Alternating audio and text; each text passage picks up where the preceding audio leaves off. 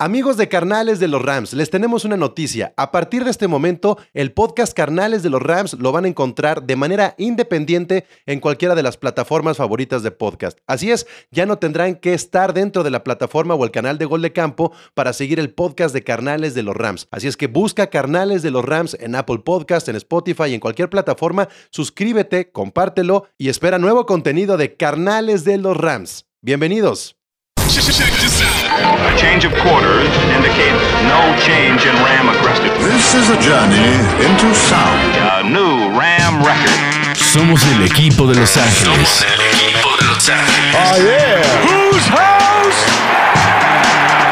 Whose house? Whose house? El Mob Squad de Inglewood. Gol de Campo presenta Carnales de los Rams. El podcast de los carneros.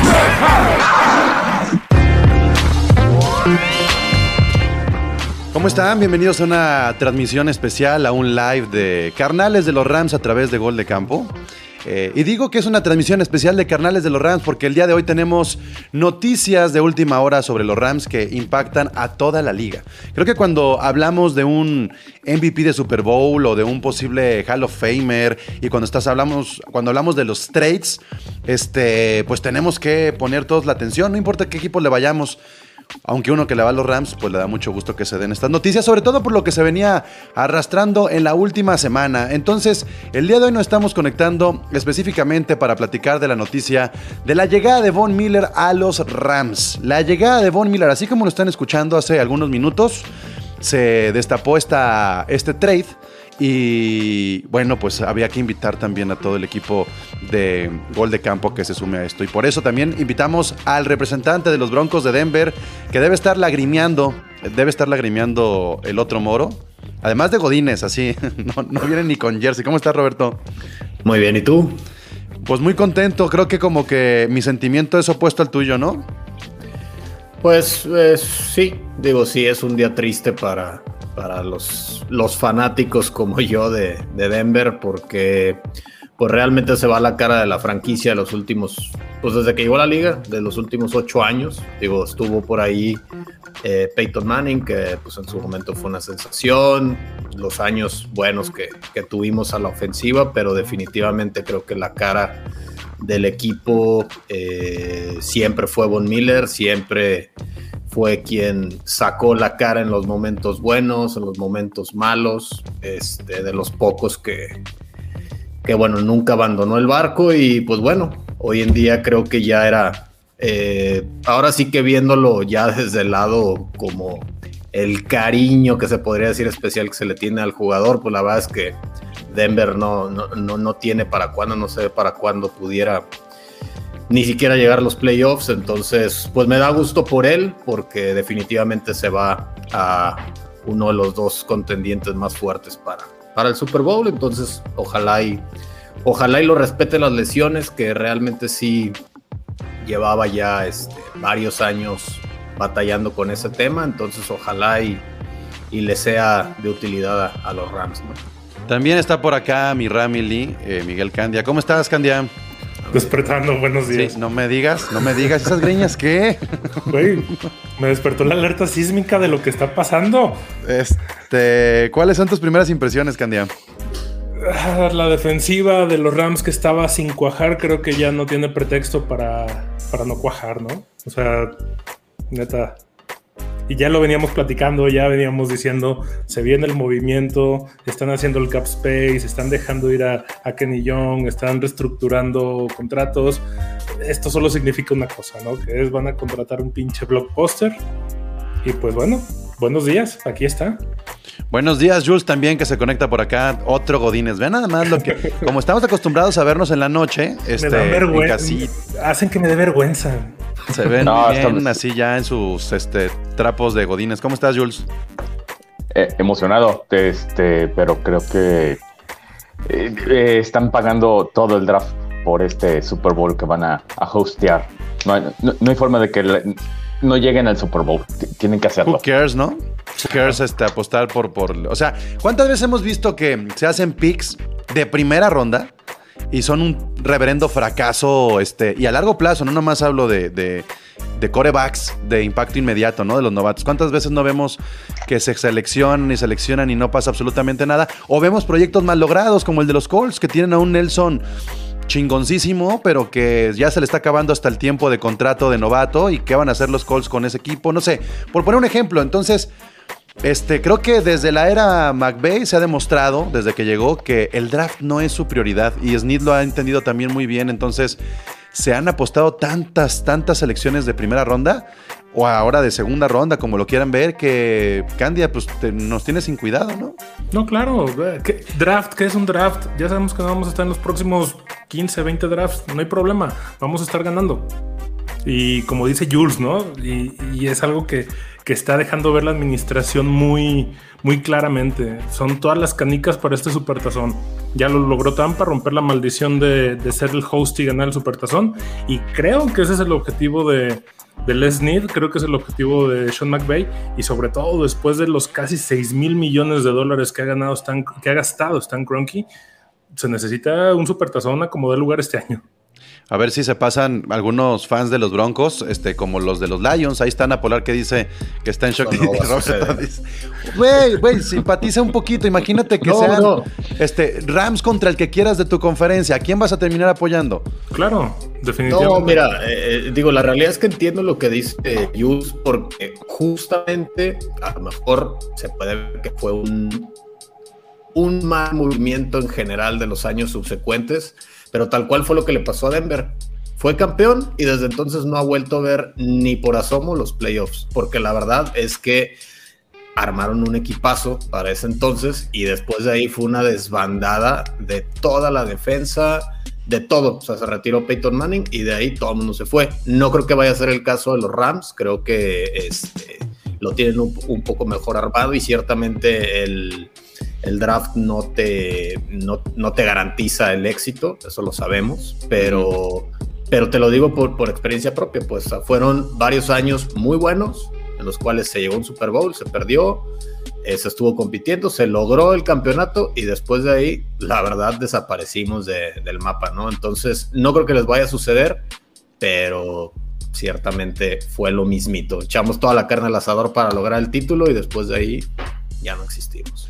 Le- Les voy a dar mucho contexto. Acá dice Eduardo, estoy muy emocionado por la defensiva que están armando los Rams. Sí es para emocionarse.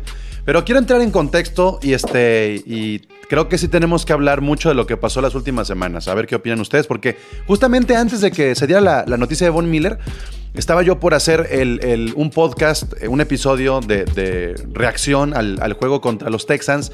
Porque hubo mucho fan molesto. Sobre todo por los números que se dieron en el último cuarto. Y entonces me clavé un poco en, en los snaps y, en cómo está la situación de la, sobre todo de la defensa de los Rams. Y ahí les va más o menos. Creo que lo que hay que entender es lo siguiente. Hace una semana, un par de semanas, se reestructuró uno de los contratos, el de Havenstein se reestructuró para liberar espacio salari- salarial. También la semana pasada se hizo un trade, este, donde sale Young, que era el mejor linebacker que tenían los, los Rams, al menos en números esta temporada, y se liberaron algo así como 5 millones de dólares en espacio salarial. Con lo de Deshaun Jackson, también eh, pudo haberse extendido un poquito más a casi los 7 millones de espacio salarial, aunque no se ha formalizado nada con Jackson. Eh, Era la visión que tenían los Rams, estar liberando espacio salarial. Ahora, eh, lo que pasó en, en- en el partido contra los Texans, eh, bueno, los primeros tres cuartos arrollaron, arrasaron y en el último cuarto permitieron 22 puntos. Esto, esta fue la situación que se dio contra los Texans y me gustaría a ni modo me los voy a marear a los que no son fans de los Rams, pero creo que es importante resaltarlo. Primero, quienes estuvieron ausentes en el partido contra los Texans es algo que hay que comprender, porque luego se habla mucho de los cambios durante el partido, pero contra los Texans no estuvieron Andrew Whitworth, por favor, la importancia de Whitworth es, es- más que este, se tiene que remarcar. Sebastian Joseph Day también no estuvo. Bryce Perkins, que es el coreback número 3 de los Rams, nada más como poner ahí este, un asterisco. Eh, Chris Garrett, Bryce Hopkins y Ankrum, que la verdad no hay mucho impacto en esto. ¿Por qué estoy mencionando los inactivos? Porque con estos inactivos se logró una buena marca en los primeros tres cuartos. Sin embargo, en el último cuarto hubo descansos de tal magnitud. Me metí a los snaps del equipo y cheque nada más cómo se fueron manifestando. En el caso de Aaron Donald, en el partido tuvo 69% de snaps, un total de 41 snaps. Es el partido con menos snaps en lo que va la temporada de Aaron Donald. 41 snaps únicamente cuando generalmente anda en los 66, 62, 60, 72, 63. En el caso de los linebackers, Kenny Young, que es el jugador que se fue la semana pasada, Kenny Young eh, había jugado 55 snaps en, el, en la semana 7. 55, casi la mitad. En la 6, 59. En la 5, 65. En la 4, 99. En la 3, 100. Es decir, Young venía para abajo en la participación de snaps. Se entiende porque eran partidos sencillos. En el caso de eh, Ernest Jones, eh, Ernest Jones jugó 92. Ernest Jones, que es el, el, rookie de esta temporada, 92, cuando el máximo que había jugado son 37%, 13% y 13%. El subidón de Ernest Jones fue importante en la zona de linebackers, este, de inside linebackers. En la zona de outside linebackers, Leonard Floyd jugó 56%, cuando generalmente andaba en 94, 97, 79. Jugó 33, que es el mínimo que ha jugado en toda la temporada. 33, generalmente anda arriba de los 54, 58, 65. Terrell Lewis jugó 64, que fueron 38. Eh, la verdad es que es como, digamos, eh, intrascendente este número. Y Okoronko jugó 61, que es lo máximo que ha jugado en la temporada, eh, con 36 eh, snaps. Ya sé que lo estoy mareando un poco con todo esto, pero esa es la razón por la cual los Rams permitieron 22 puntos en este último juego. Jugó Jalen Ramsey 73% para dar un total de 43 el menor este, cantidad de snaps, la menor cantidad de snaps. Lo menos que había dado eran 57, 65. Eh, el caso de eh, Deonte Dion, este, Candia, que es tu favorito. Deonte Yeah, Dion Double D. este, jugó el 100% de los snaps. 59 snaps, el 100%. Entonces, estos ajustes en la defensa marcan a un Von Miller. ¿Y por qué lo quiero resaltar, este, otro moro? Tú estabas hablando de los snaps que tenía Von Miller. Efectivamente, no jugó eh, el último partido. Jugó 0% de los snaps. En la semana siguiente jugó el 46%. Pero antes de esto, jugó 89, 89, 85, 76, 80, 72. ¿Cuál es el estado físico de Von Miller, este otro moro? Pues mira, eh, se habla que traía por ahí este, problemas en el tobillo y ciertamente sí se empezó, digo, sería muy relativo decirlo porque también todo va a ir nuevamente a, la conversación que se ha tenido toda la temporada, ¿no? Que realmente los primeros eh, rivales pues, fueron un espejismo pero digo, ahorita no tengo los números aquí, pero sé que empezó la temporada muy bien en cuanto al tema de capturas y fue, fue decreciendo gradualmente conforme se fue eh, complicando el, calendario, ¿no? Entonces creo que mmm, no, no, lo sé, o sea, sería todo una, una especulación. Realmente sí él hablaba desde la pretemporada que, que venía en el mejor este, estado físico de muchísimos años. Eh, lo empezó a demostrar, pero la verdad el decirte que a lo mejor el tema de snaps con, con la supuesta salida eh, tendría alguna relación, no lo sé, no lo creo. Digo, también ya él estaba entrando a su, a su último contrato, a su, su último año de contrato. Entonces, pues sí, realmente creo que es un movimiento ganar, ganar para absolutamente todos los, eh, los involucrados en, en, en, el trade, porque creo que pues, una segunda, tercera ronda por un jugador que la verdad es que sí venía, sí venía bajando un poquito en su nivel y sobre todo por el tema de lesiones, pues también no es tan malo para Denver. Para Denver realmente es el tema del, del liderazgo que tenía dentro del equipo y pues definitivamente que era ahora sí co- como el último mosquetero ya que teníamos, ¿no? De los, de los, de los años buenos que tuvimos hace cinco o seis temporadas. Ya, ya escucharon al fan de los Broncos, eh, aquí estamos los fanáticos de los Rams, pero alguien más neutral como el Jules que nos diga qué impacto va a venir en, en este trade donde los Rams reciben a Von Miller, Jules.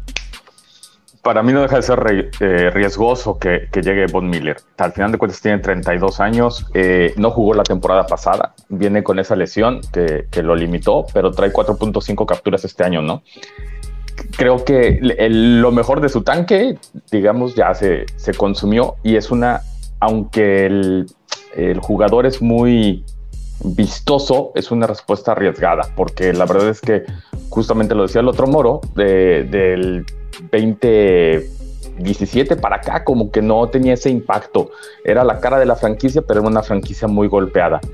El, el llegar a un, a un grupo tan mediático como son los Rams, eh, creo que es eh, ese empowerment muy eh, anímico que necesitan sus Rams para hostear el, el Super Bowl. Y, y- y eso es lo que, eh, lo que está bueno de, de este trade. O sea, cómo llegar con, con, con un equipo bastante veterano, eh, independientemente de los números, porque sinceramente yo creo que lo mejor de Von Miller ya pasó hace Sí, un claro. ratote. Claro, claro. Este, pero eh, eh, puede suceder lo mismo que con Stafford, ¿no? O sea, es- esos aires nuevos y no veo quién les plante cara en la NFC. Es la Ahora, ca- cambia mucho. Digamos, Von Miller era la cara de la defensa de, de los Broncos.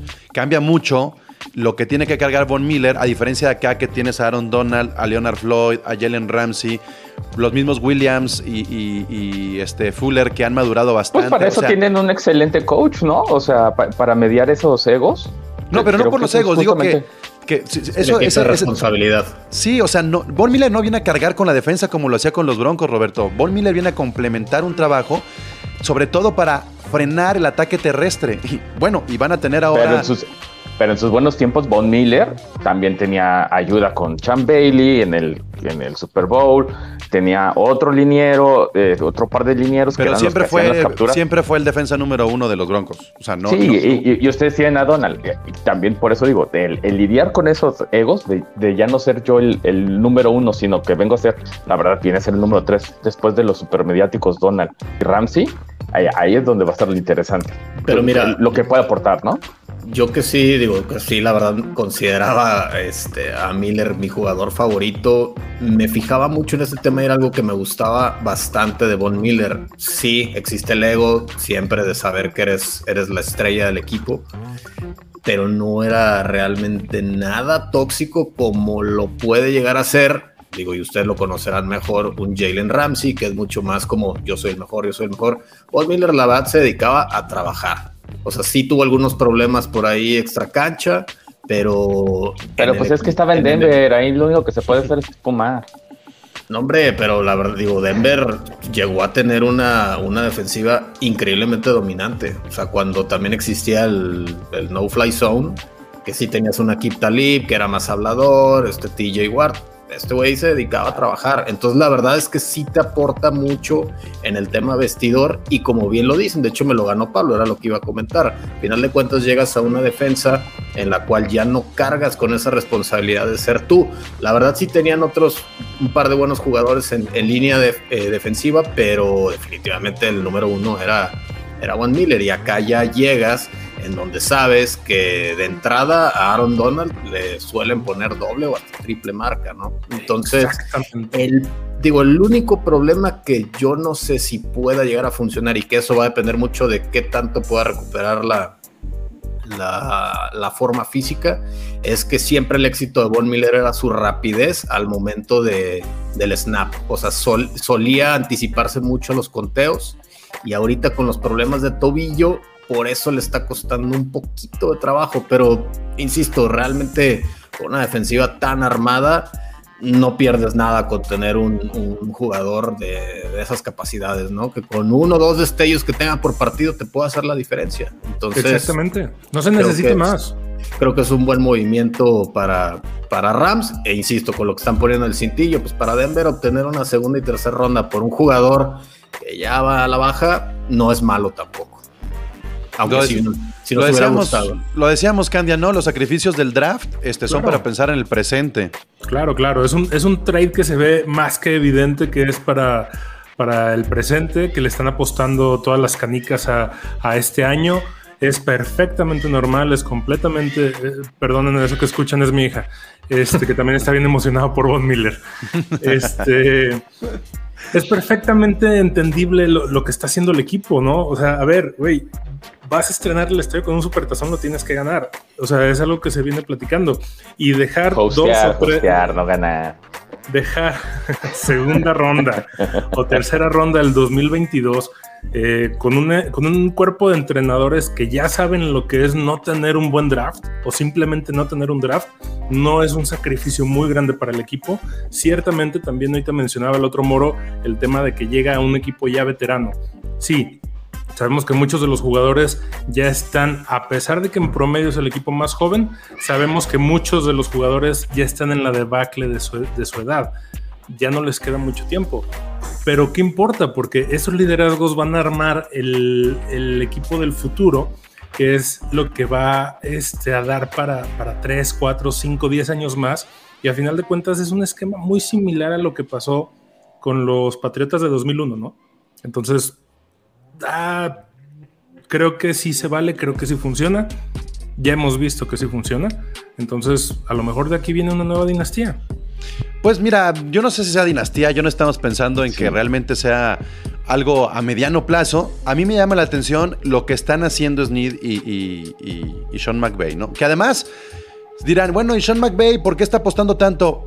El día de ayer llegó a su, a su partido victoria número 50, se convirtió en el head coach más rápido en llegar a esta marca, superó la marca de partidos invicto con ventaja al medio tiempo que tenía Bill Belichick, es el segundo ahora con esta marca en la historia de la NFL, es decir, pendejo no está. Entonces, eh, con lo que está armando McVay y lo que le está demostrando la liga es, yo no me voy a desgastar en crear procesos a través de un draft que ya lo vivió con Jared Goff, de alguna manera, no quiere decir que no tenga valor el draft.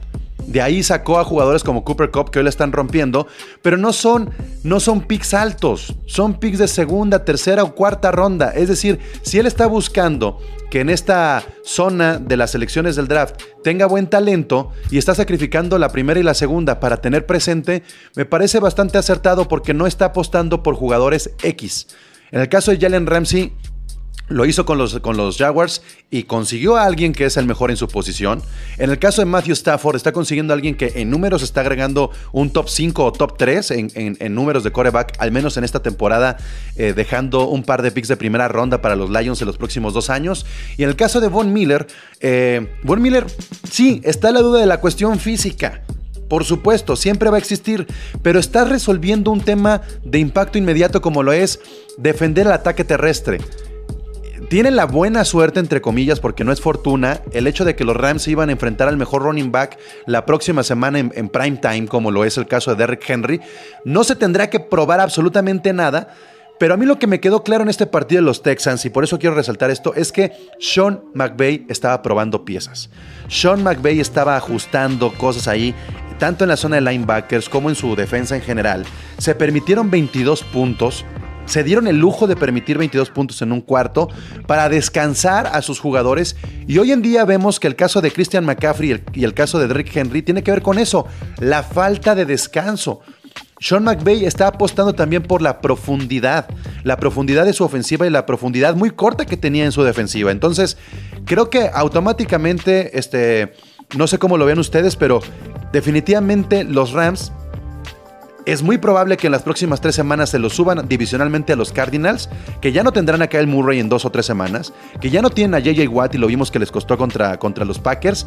Y ahora, si se adueñan de esa división, este Jules o, o- el otro moro, quien quiera responder, se pueden convertir en el sembrado número uno o con Power Ranking número uno de la Conferencia Nacional. Es que eso es lo que están intentando, ¿no? O sea, ser el sembrado número uno, que todos los playoffs pasen por ahí, e incluso el Super Bowl. Si, no llegan como número uno, porque con lo presentado ayer de Tampa frente a los Santos, pues se ve que también eh, Any Given Sunday necesitan eso. O sea, es por esto el trade. Es el trade para hostear y para recibir en su casa nuevecita un montón de dinero con ticket holders. Sí, sí, sí, sí, sí. Eh, no, o sea, hasta se van a vender jerseys. Me queda muy claro que hasta en la cuestión comercial, Roberto. Sí, así es. Digo, realmente también es un jugador que vende, que vende bastante mercancía. Entonces, pues bueno, digo, ahora sí que no queda más que más que desearles buena suerte. Creo que no la van a necesitar. Creo que tienen las Sin piezas, llorar. tienen, ti- no, no, digo, pues que voy a llorar, si estamos teniendo una, una temporada de lágrima. Insisto, yo me vuelvo a ir con el tema, pues creo que para Denver realmente es la pura melancolía, como lo comentó ahorita Ana hace ratito, pues sí, nos hubiera gustado que se retiraran el equipo, pero pues como todo esto es un negocio y si le puedes sacar algo a una pieza que realmente, pues de qué nos servía tenerlo ahí, cabrón? ¿De qué nos sirve tenerlo con 15 sacks si tú quieres, si la defensa definitivamente no hace nada y el ataque menos? Entonces, pues es la pura melancolía, yo creo que les va a ir muy No te bien. apures, va a regresar para su último día y retirarse con ustedes. Ah, claro, Ah, va a firmar su sí, contrato Edelman. este mamón de un día, ¿no? Pues, Sí, sí, claro que se va a retirar como bronco. Y está bien. Sí, eso- Pero que eso- nos ayude a ganar el supertazón, bienvenido. Así es, creo que no, no pierde nada, al contrario, va, va a aportar seguramente y, eh, pues insisto, desearles la mejor de las suertes que ya no la necesitan, ya nada más es cosa de poner los fundamentos en la cancha y seguramente en el Cuidar lesiones. a Es que lo que hemos, hemos visto es que las lesiones son. O sea, eh, eso es lo más importante hoy en día en los. Rams. Sí, sí, Claro. sí, sí. O Y sea, ya le pasó a Sean Sí, sí, McVay, te, te perdió rebasan su- las... la- ahí, ahí- ahí están los titanes, ¿no? Ya se, se dan por muertos porque el, Claro. su key player va para afuera.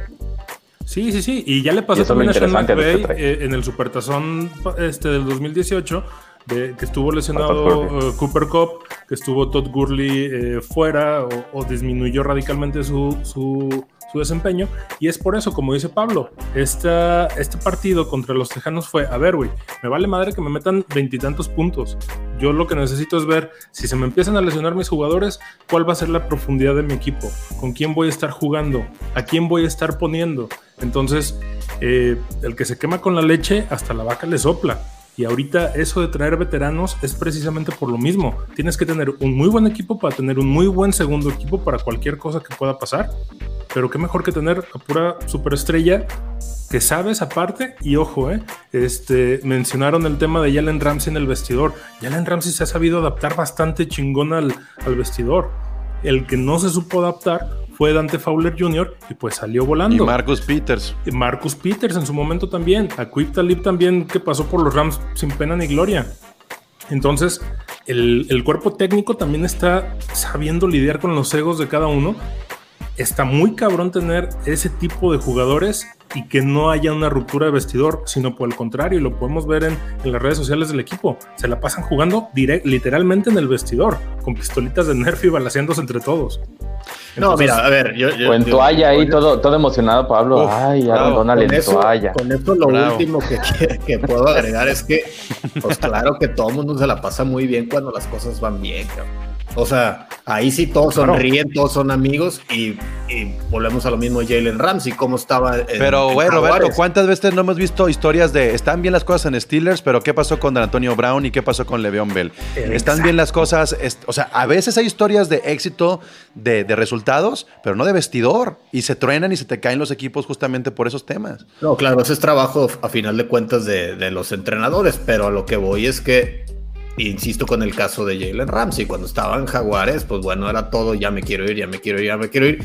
Y, Ya te, va dos y te- años. y te pongo el mismo ejemplo de Von Miller, que a pesar de que después del Super Bowl fueron seis años de no hacer nada, él nunca pidió realmente el trade. Güey, Michael Thomas, tenemos el presente de Michael Thomas, un jugador que prefirió esperarse a, a operarse, se esperó para no jugar la temporada y ve dónde están los Saints. ¿Qué serían de los Saints con un Michael Thomas, con un Camara, a pesar de que estuviera lanzando Winston? Y bueno, ahora ya ni siquiera. a un jugador como Aaron Rodgers que puede ser discutiblemente de los mejores corebacks de la historia y de todos modos hace berrinche por pesos y centavos en uno de los equipos con más tradición y más sólidos que hay desde el año pasado. O, correcciones, también está la inversa, Antonio Brown. Claro, pero Claro, eh, o sea, y- y Antonio más. O sea, Brown, ¿por qué? eh, Roger- Rogers no entra en esa conversación, ¿eh? Porque a quien sea que le pongan a tirar, este, él, él puede hacer el berrinche que quiera porque saca el partido. Y ahí Eh, está. Pero, digo, pero- pero sigue siendo berrinche, sigue siendo Sí, berrinche ganando. Pero, Pero- pero- pedo. No, pero Roger sí tiene, digo, tiene también un genio, no lo dudo el carajo, pero sí Pero es tiene profesional. todos los fundamentos. Ajá. Oye, Claro. que te agarren un coreback sustituto cuando todavía estás demostrando con, con temporadas de MVP. Exactamente. Con justa Pero, razón pero también otro punto que dice, eh, que dice Pablo, Antonio Brown, una, una conversión de un cabrón que era un puto desmadre, perdón por el francés, pero ¿qué pasa? Llega con un liderazgo como el de Tom Brady, porque, eh, seamos sinceros, quien lo puso en su lugar fue, fue Tom Brady. A ver, güey, yo te voy a hacer ganar, pero bájale de huevos. A ver, Ahí está. Entonces, Ya- ya- esos son los liderazgos que dices que chingón, que a lo mejor acá en Rams también hay. Porque no lo hemos ido viendo, pero bueno. No, quiero marear a, a y a, Roberto porque nos vamos a poner ahorita más intensos. No sé si quieran agregar algo más, porque sí este, nos quedaremos Candia y yo nada más para darnos unos besotes. Pero Roberto y Jules, así nomás para, para cerrar la noticia del trade, este, algo más que quieran añadir. Híjole, la, neta, qué, qué buen inicio de noviembre. Se va a poner bueno lo que resta de la temporada y, y esperemos que no, no decepcione y que su piecito le, le dure lo suficiente para, para estarlo viendo jugar en febrero. ¿Y los Titans? ¿Qué pedo? Ah, Ese equipo me queda gordo que O hablemos. sea, ¿qué, qué van a agarrar los Titans? Yo creo que los Titans, yo creo que los Titans todavía pueden competir aún sin Derrick Henry, aunque digan lo que digan. no, porque de la tienen a posición. Tannehill. Tienen Mira, a está- están tan desesperados que ya leí hace un momento que van a llamarle a Adrian Peterson. Entonces, no saben qué hacer. La Préstales a es que- Melvin. No. O si no, también Gurley. No lo están usando. Tiene ocho carreos por juego. Mira, sí es probable que, sa- que salgan más piezas, ¿eh? Melvin Gordon no lo dudaría porque Javonte Williams está teniendo un temporadón. Entonces, no lo dudaría. Y pues ahorita la verdad es que sí entramos en modo reconstrucción. Entonces, pues si se va, pues que le vaya bien. Es que, es que con los Titans también puedes jugar a una selección de segunda o tercera ronda si sueltas a Gordon, ¿no? O sea, sí, y, Gor- y Gordon la va trae, también trae buen nivel. Entonces, pues podría ser también otro candidato a irse. ¿Y tú, Jules, algo más? No, nada. Bueno, Gracias, muchachos. pues cuídense ustedes dos y nos quedamos Candy y yo un poquito nomás para desmenuzar lo que pasó el, el fin de semana, este, Candia. Estaba viendo yo mucho el... eh, más, me, me gustaría incluso irme al Facebook de, de- de los Rams, eh, el Facebook de, de los fanáticos mexicanos, Rams Fans MX. Sí. Obviamente, si ahorita nos metemos, ya están ahí todos festejando la llegada de Von Miller, lo cual, a ver, la semana pasada estaban haciendo berrinche porque se iba el mejor linebacker Kenny Young y ahora todos están este, festejando. ¡Qué bueno! ¡Qué bueno, Ramily! Padre, sí, Pero sí, justamente es eso, tener paciencia y confiar en los procesos. Y hay que ver más allá, ¿no? Y, y eso lo, lo- lo platicamos este, en el grupo que estamos en WhatsApp y lo, y lo platicamos en estos micrófonos. Güey, ¿por qué dejan ir a Kenny Young? Güey, se están haciendo movimientos. O sea, si Grazna como pato tiene plumas de pato y tiene pico de pato, si no es pato, es pata. Se estaban haciendo los movimientos y ya sabíamos que se iba a ir por un pinche top de linebacker. O sea, no, no, no necesitábamos un, un comunicado oficial del equipo para saber qué era lo que se estaba haciendo. El dejar ir a Kenny Young no era más que, hey, güey, es porque voy a traer a alguien mejor. Y Nada tenemos más. que sacar feria para Así que es. quepa, ¿no? Y Y- a mí y me sorprendió, ¿eh? A mí me sorprendió un chingo el nombre. Yo dije, se va a venir por algo medio, no, no mames, pues te fuiste No. por algo grande. Creo, creo que todos estamos esperando un, un nombrezote, pero no esta magnitud. O sea, to- to- todos teníamos ahí, estábamos barajeando, va- barajeando varios nombres, pero nunca creo que se nos cruzó el tema de Von Miller, precisamente también por lo mismo que dicen. Von Miller era la cara de los Broncos. Entonces, puta, habrá que ver las condiciones del contrato, a ver, habrá que ver este cuánto costó llegarle al precio y pues habrá que ver los resultados que seguramente va a dar, porque tiene una defensiva que sí le va a dar resultados. Ahí van algunos de los comentarios que surgieron en el grupo de, Facebook. Está bien que guarden a los titulares, pero no chinguen. Esa defensiva backup de los Rams hizo que al final Mills tuviera un juegazo. Hasta creí que terminarían empatando. Repito, ojo con los snaps. Es bien importante el descanso que tuvimos en este último juego, a tal grado de decir que varios de las estrellas tuvieron la menor cantidad de snaps totales. O sea, eso es bien importante. Este, El si no partido se planeó así. A Sí. ver, eh, una cosa, el partido se planeó así, que en los primeros tres cuartos se haya llegado a a treinta y tantos puntos, no es, o sea, fu- fue, un valor añadido, pero el partido estaba planeado para que los titulares jugaran lo menos posible, que fuera un partido complicado en, en cuanto al marcador pero se logró que desde los primeros tres cuartos dio un, un pinche avance gigante. Entonces, ¿sabes qué, güey? En el cuarto cuarto, ay, les va. O sea, tiene que ser así. Se tienen que probar a los jugadores. Miguel Ángel Guerrero Pérez hizo que se incendiara el grupo por un comentario que puso. Dijo, vergonzoso cuarto cuarto, recibimos 22 puntos, no tenemos segundo equipo. Para aquellos que decían que Wolford era mejor que Goff, pues eh, parece que no. Si se nos lastima Stafford, estamos en serios problemas. Eso, eso nunca ha estado en duda. O sea, definitivamente no podemos comparar a Stafford con Wolford. Ahora, eh, lo que pasó el año pasado con Wolford es algo que te puede pasar una sola vez. Los calificó porque faltó Kyle Murray en, en la última semana. Eh, lograron avanzar a los playoffs. En los playoffs se hizo el intercambio ahí de corebacks. Eh, pero incluso Bryce Perkins se quedó como tercer coreback para competirle a Wolford. O sea, tenemos a dos corebacks que se están jugando el puesto de coreback número dos. Y ya como reacciones a este comentario Candia, me parece que hay muchísimas cosas que destacar. Por ejemplo, Sí. este, dice, ese equipo de Texans no lastimaba ni a los del colegial, decía Juan Manuel Treviño. Eh, y Debo le respondió, Van Jefferson y Tutu Adwell salieron lesionados. Ojo, ojo, también. ¿Qué prefieren? ¿Que sean Van Jefferson y Adwell? ¿O que sean Woods y Cobb? ¿O que sean Sí. Floyd y Aaron Donald? ¿O que sea Stafford y Ramsey? ¿No? Por supuesto. Y, y- y siempre las lesiones son desafortunadas, pero también hay que saber jugar con eso. Sabes que se te van a lesionar los jugadores. Y lo mencionaste hace unos minutos. Ya le pasó a Panteras de Carolina con Christian McCaffrey. Le acaba de pasar a Titanes de Tennessee con, con Derrick Henry. No puedes cargarle la mano a tus titulares de esa manera porque se te van a acabar. No hay jugador de ningún deporte de contacto que aguante tantos pinches snaps sin descansar. Fíjate, hay más. La confianza en exceso es un error. Muy cierto. Si tienes la oportunidad de hacer más puntos, hazlo, porque del plato a la boca se cae la sopa. No, güeyes, No, tranquilos. este partido estaba diseñado así. Era un partido de protocolo. Por eso era el momento de hacer este tipo de movimientos. Que se ve abrumador porque fue en el último cuarto. Sí, se ve muy abrumador. Se entiende. Si ves el puro papel, dices, ¿qué pedo? ¿Qué pasó en este partido? Pero ven la dominancia absoluta que hubo durante los tres primeros cuartos y entiendan los cambios que hubo en el cuarto cuarto. Ojo, es muy importante notar las lesiones que ha habido, es muy importante notar los jugadores que no estuvieron desde el principio, que anímicamente cuenta mucho como Andrew Whitworth, y aún así el resultado se dio favorable. O sea, eso es Ay. muy importante. Hay gente que tiene la cabeza más fría y dice, ¿es neta? ¿Se enojan por nada? ¿Cómo puedes comparar el funcionamiento de toda una unidad suplente frente a una titular, aunque sean los Texans? Además, el juego ya estaba decidido. ¿Para qué jugar con todo o con los suplentes? La defensiva jugó eh, preventiva. Prefiero mil veces recibir 22 puntos en un partido ya decidido que por tener contento a unos cuantos aficionados se nos lesiona un jugador titular importante. Estamos de acuerdo. Yo, yo creo que lo que dice aquí Héctor tiene toda la razón. O sea, Vean las lesiones, cómo le están costando a los Seahawks, a los 49ers, a los Cardinals, ahora a los Titans.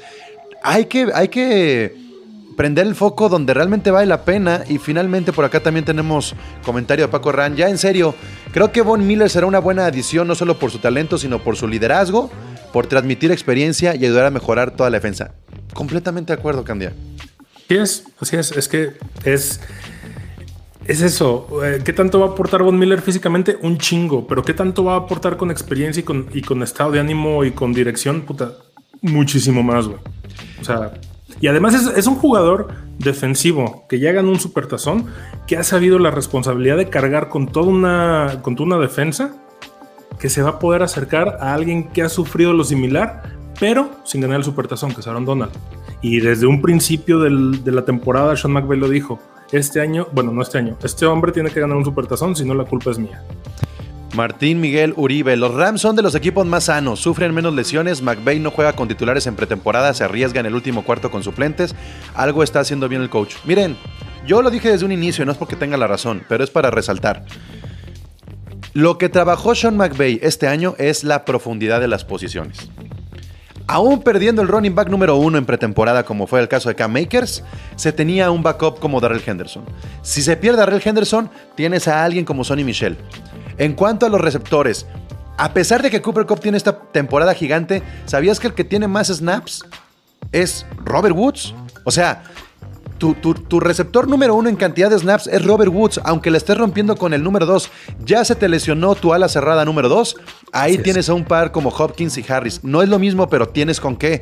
O sea, lo que ha trabajado McVay es la profundidad de las posiciones. Y eso nos tiene que dejar un poco más tranquilos porque se aprende de los errores del pasado. Claro. Yo sé que es muy fácil decir, todos los equipos deberían de trabajar con su profundidad. Sí, pero no solamente es profundidad, es equilibrio. Y como ejemplo están los Chiefs, Candia. Los Chiefs no traen equilibrio, no traen profundidad. No, no, no, no. no. y- Se les está cayendo la temporada eh, en pedazos. Sí, y falta eh, este, este lunes por la noche que, que Gigantes de un campanazo. Eso ya sería, creo que, la- el último clavo del ataúd de los Chiefs, ¿no? Sí. Entonces, eh, puta, es muy importante eso. Y, y ojo, qué chingón que, o sea, el lo, que, lo que genera trabajar con esta profundidad. Y nada más un ejemplo, Cam Makers se lesionó antes de que, de que iniciara la temporada. Entonces, avientas a alguien como Darrell Henderson y contratas a alguien como Sonny Michel. ¿Pero qué crees? Cam Akers va a regresar para playoffs, güey. O sea, Ya veremos.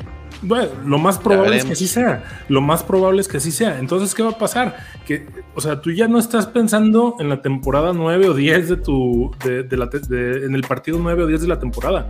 Estás pensando en la postemporada. Eduardo Palma, lo único que lamento de la lesión de Henry es que no voy a poder ver a Aaron Donald tacleando para pérdida de yardas. No lo sabemos, tampoco hay que agrandarnos tanto. Yo creo que ni siquiera Von Miller debería de jugar contra los Titans. Todavía tendría que aguantar un poco porque viene de una lesión, porque tiene que ver playbook, por muchas cosas.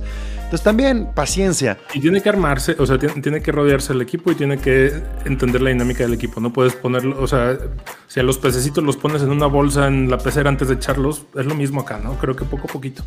Pues bueno, gente que está conectada, gente que nos escucha, gente que nos ve, sigan a Gol de Campo a través de todas las redes sociales, suscríbanse al canal de YouTube, al de Twitch, a todos lados, síganos en Facebook, en Twitter, en Instagram. Eh, y ya grabaremos Candia, esto lo vamos a publicar como podcast también, pero ya grabaremos el podcast previo a la semana número... eh, ¿En cuál vamos? ¿En la 8 o en la 9 ya? Va a ser el, el previo a la número 9, pinche programón que se viene, ¿no? Semana 9 contra los Titans. Entonces tendremos podcast de carnales de los Rams para hablar de este juego. Sin Derrick Henry, ni modo, pero yo no me confío. Ahí está Jay No, Brown, no. ahí está Julio Jones. Este. Tannehill decían que era una pistola. Yo no creo que se haya caído todavía el equipo de los Titans. Y además quedan algo así como menos de 48 horas, 24 horas para que los Titans hagan un ajuste que lo deben hacer si quieren competir y harán un ram, ya verás, se van a llevar a un running back que, que a lo mejor no es Derrick Henry, pero que sí puede estar en un top 15 de mi No, y Titans es un equipo sólido.